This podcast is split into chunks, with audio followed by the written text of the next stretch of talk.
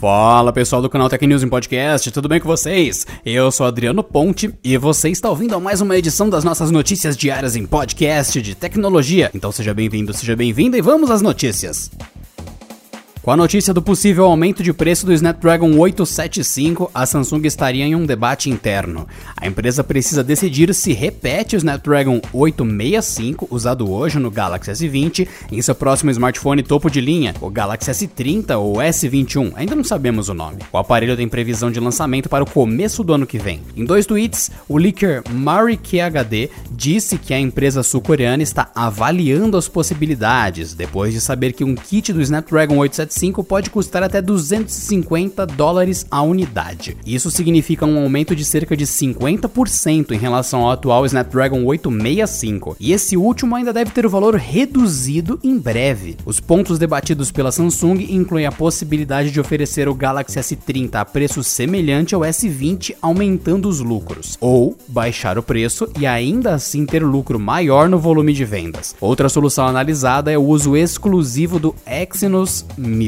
o chip fabricado pela própria Samsung seria mais barato e muito provavelmente melhor que o Snapdragon 865. Além disso, o poder bruto do Snapdragon 875 seria muito alto e quase nenhum usuário tiraria proveito total dele. Cumprindo o cronograma, a Microsoft aumentou neste final de semana o limite de participantes em uma chamada no Teams, o mensageiro corporativo com videoconferência que explodiu devido à pandemia do Covid-19, agora permite conversas com até 300 pessoas simultâneas. Antes, a capacidade máxima era de 250 usuários. O aumento foi confirmado por um executivo da Microsoft em publicação no Twitter. E em um documento online divulgado, também se anunciou que o limite de participantes do Team for Government, voltado para governos, não sofreu sofreu alterações e permanecerá em 250 pessoas. Segundo a empresa, a ampliação servirá para ajudar a atender rapidamente as necessidades de comunicação de seus usuários. Vale lembrar que a Microsoft já havia testado o limite para até 350 pessoas, com o objetivo de se aproximar ainda mais do Zoom, que permite reuniões com até mil pessoas, mas voltou atrás. A corrida na busca por uma vacina contra a Covid-19 acaba de ganhar um passo bastante importante. A farmacêutica China National Biotech Group revelou no último domingo que os primeiros testes em humanos de uma fórmula para prevenir a doença teve resultados seguros e efetivos. O projeto de desenvolvimento da vacina, criada e produzida pelo CNBG na unidade de Pequim, contou com 1.120 voluntários saudáveis. Os resultados mostraram que todos adquiriram anticorpos contra o novo coronavírus. De acordo com a companhia, esta a segunda vacina da empresa a ser bem sucedida em testes. A novidade foi revelada pela companhia na plataforma online WeChat, mas detalhes adicionais não foram divulgados. Até o momento, a China vem testando oito vacinas em humanos, o que deixa o país na frente nessa corrida em busca de uma solução que possa interromper a propagação da Covid-19, que já matou mais de meio milhão de pessoas em todo o mundo. O próximo passo da CNBG é conduzir a fase 3 dos testes com sua vacina. Este passo terá início na terça-feira, quando voluntários dos Emirados Árabes Unidos receberão uma amostragem das doses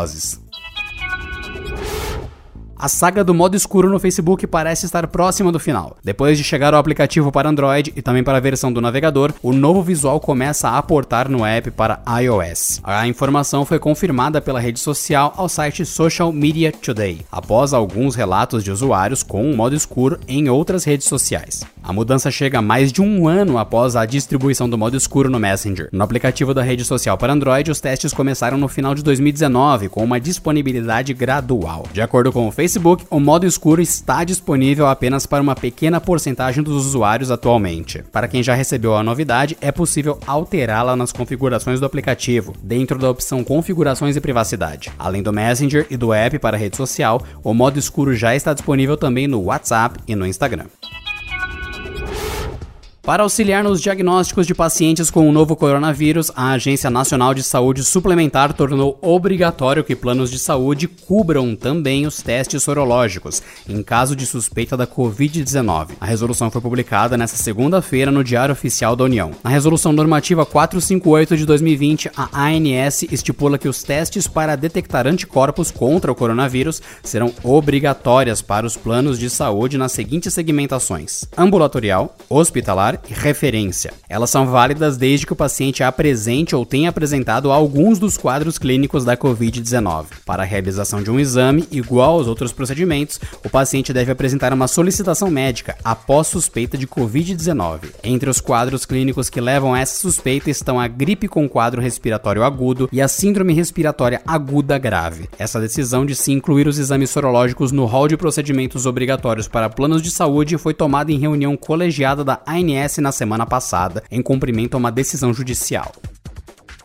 E por hoje é só, pessoal. Nos vemos na próxima terça-feira em mais uma edição do canal Tech News em Podcast. Bom descanso e até lá. Este episódio contou com a apresentação de Adriano Ponte, roteiro de Rui Maciel, edição de Gustavo Roque e editoria-chefe de Camila Rinaldi.